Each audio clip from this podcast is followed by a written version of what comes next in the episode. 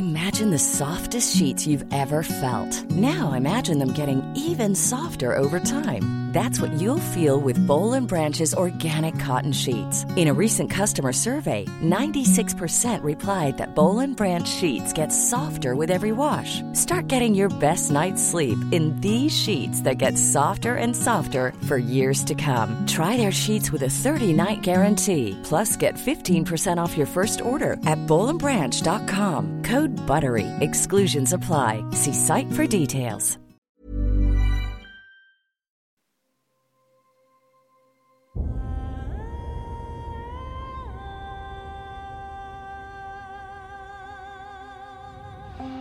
Einschlafen mit Tolkien ist dein Einschlaf-Podcast aus der epischen Welt von Der Herr der Ringe.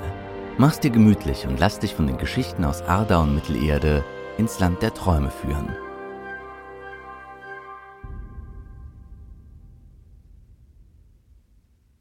Einschlafen mit Tolkien. Heute der Kontinent Aman. Die unsterblichen Lande. Geographie das Land ist umgeben von den großen Meeren Belegaer und Ekaia. Im Osten türmten die Waler die Pelori auf, die höchsten Berge der Welt. Der höchste Gipfel dieser Berge ist der Taniquetil, auf dessen Gipfel Manwe und Varda in ihrem Palast Ilmarin wohnen. Westlich dieser Berge liegt Valinor, das Land der Valar. Durch den Kalakiria, den Pass des Lichtes, gelangt man zum Küstenstreifen Eldamar, der von den Teleri bewohnt wird. Im Kalakiria, auf dem grünen Hügel Tuna, steht Tirion, die Stadt der Noldor und Vanya. Südlich von Eldamar liegt die gebirgige Einöde von Avatar, wo die Riesenspinne Ungoliant lange Zeit ihr Unwesen trieb. Im Norden, wo Aman dicht an die Küste Mittelerdes heranreicht, geht das Ödland von Araman in die Eisregion der Helkaraxe über. Hintergrund Menschen war es verboten, das Segensreich zu betreten. Wegen dieses Verbots glaubten besonders die Numenorer, ihnen werde die Unsterblichkeit vorenthalten. Nach dem Eroberungsversuch der Numenorer unter König Apharason wurde Aman aus den Kreisen der Welt entrückt. Im dritten Zeitalter war es nur noch den Elben erlaubt, auf dem geraden Weg aus der Welt in den alten Westen zu scheiden, wenn sie es wollten. Obwohl dort die unsterblichen Elben und auch Waler wohnen, ist dort dennoch für Frodo und Bilbo das Leben befristet, die mit dem Geschenk der Überfahrt gegen Ende des Herr der Ringes belohnt werden. Folglich werden sie auch im Lande Aman nicht ewig leben, allerdings etwas länger als üblich. Nach dem Tod König Elessars folgten auch Gimli und Legolas nach Aman. Gimli war also als erster Zwerg in die alten Lande gefahren. Bedeutende Orte Amans Valinor Elbisch für Land der Wala in Aman befindet sich jenseits des Pelori-Gebirges. Der Begriff wird oft fälschlicherweise für den ganzen Kontinent Aman verwendet, obwohl Valinor nur eine Region Amans ist.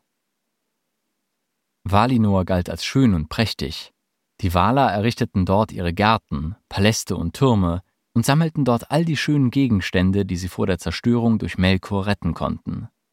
Das Licht schien hell in Valinor, und nichts welkte oder verdorrte. So erschufen die Waler neue, noch schönere Dinge als die, die vorhanden waren. Später erbauten die Waler die Stadt Valmar in Valinor. Sie barg eindrucksvolle Gebäude, hatte silberne Kuppeln, goldene Tore und viele Glockentürme. In unmittelbarer Nähe befand sich der Hügel der Lichtbäume, der Ezelohar. Die zwei Bäume von Valinor auf dem Hügel wurden von Jevenna erschaffen. Der Kalakyria, elbisch für Lichtspalt, war der einzige Pass in den Pelori, den Bergen von Aman. Das Licht der zwei Bäume fiel durch diesen Spalt auf die Elbenstadt Tirion, die auf dem Hügel Tuna stand, und erleuchtete sie und das Küstengebiet von Eldamar.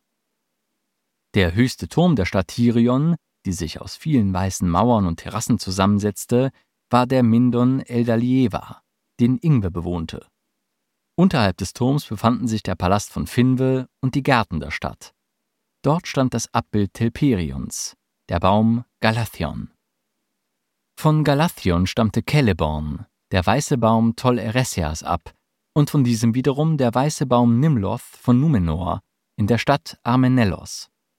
Vor dem Untergang von Numenor rettete Isildur eine Frucht Nimloths, und der später daraus gewachsene Baum wurde aus Dank vor seinem Haus in Minas Ithil eingepflanzt.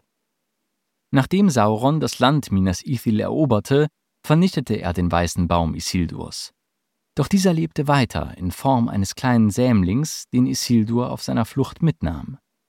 Bei der Zitadelle in Minas Anor in Gondor pflanzte er den Ableger zum Gedenken an seinen Bruder Anarion ein, der während der Belagerung von Baradur ums Leben gekommen war.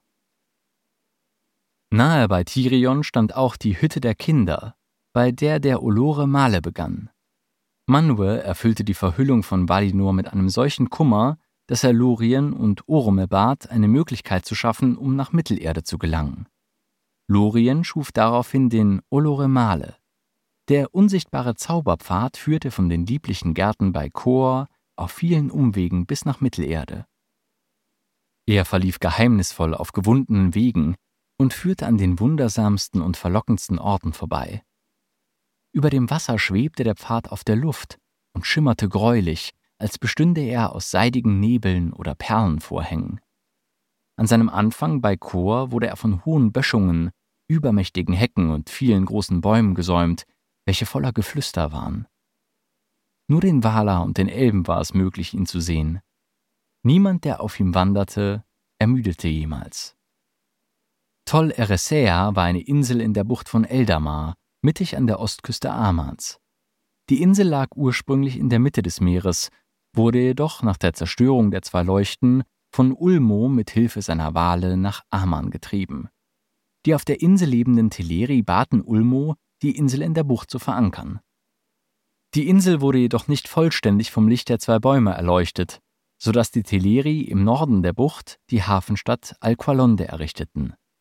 Schon bald war Tol Eressëa vollkommen verlassen, da alle Teleri nach Alqualonde zogen. Während den Kriegen in Beleriand flohen viele Elben nach Aman und besiedelten vor allem die Insel. Diese Elben besuchten nach den Kriegen gegen Melkor regelmäßig Numenor, bis es ihnen untersagt wurde. Im Nordosten errichteten sie die Hafenstadt Avalone. Die Hauptstadt war Cortirion, die in der Mitte der Insel lag. Nach dem Untergang Numenors wurde Tol Eressëa, genau wie Aman, durch die Wandlung der Welt aus den Kreisen der Welt entrückt.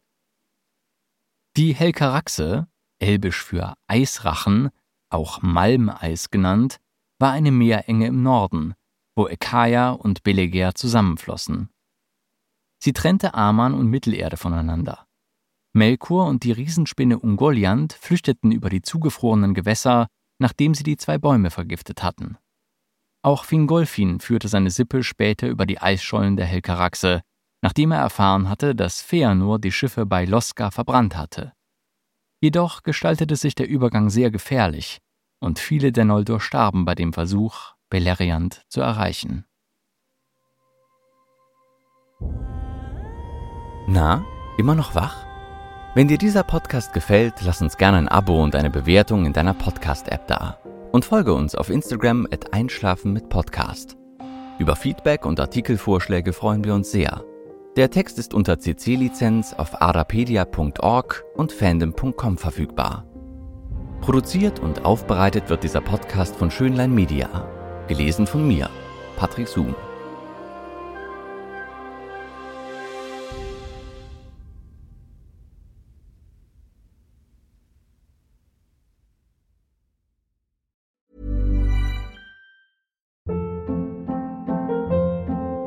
Hold up. What was that? Boring. No flavor. That was as bad as those leftovers you ate all week. Kiki Palmer here, and it's time to say hello to something fresh and guilt-free. Hello Fresh. Jazz up dinner with pecan-crusted chicken or garlic butter shrimp scampi. Now that's music to my mouth. Hello Fresh. Let's get this dinner party started. Discover all the delicious possibilities at hellofresh.com.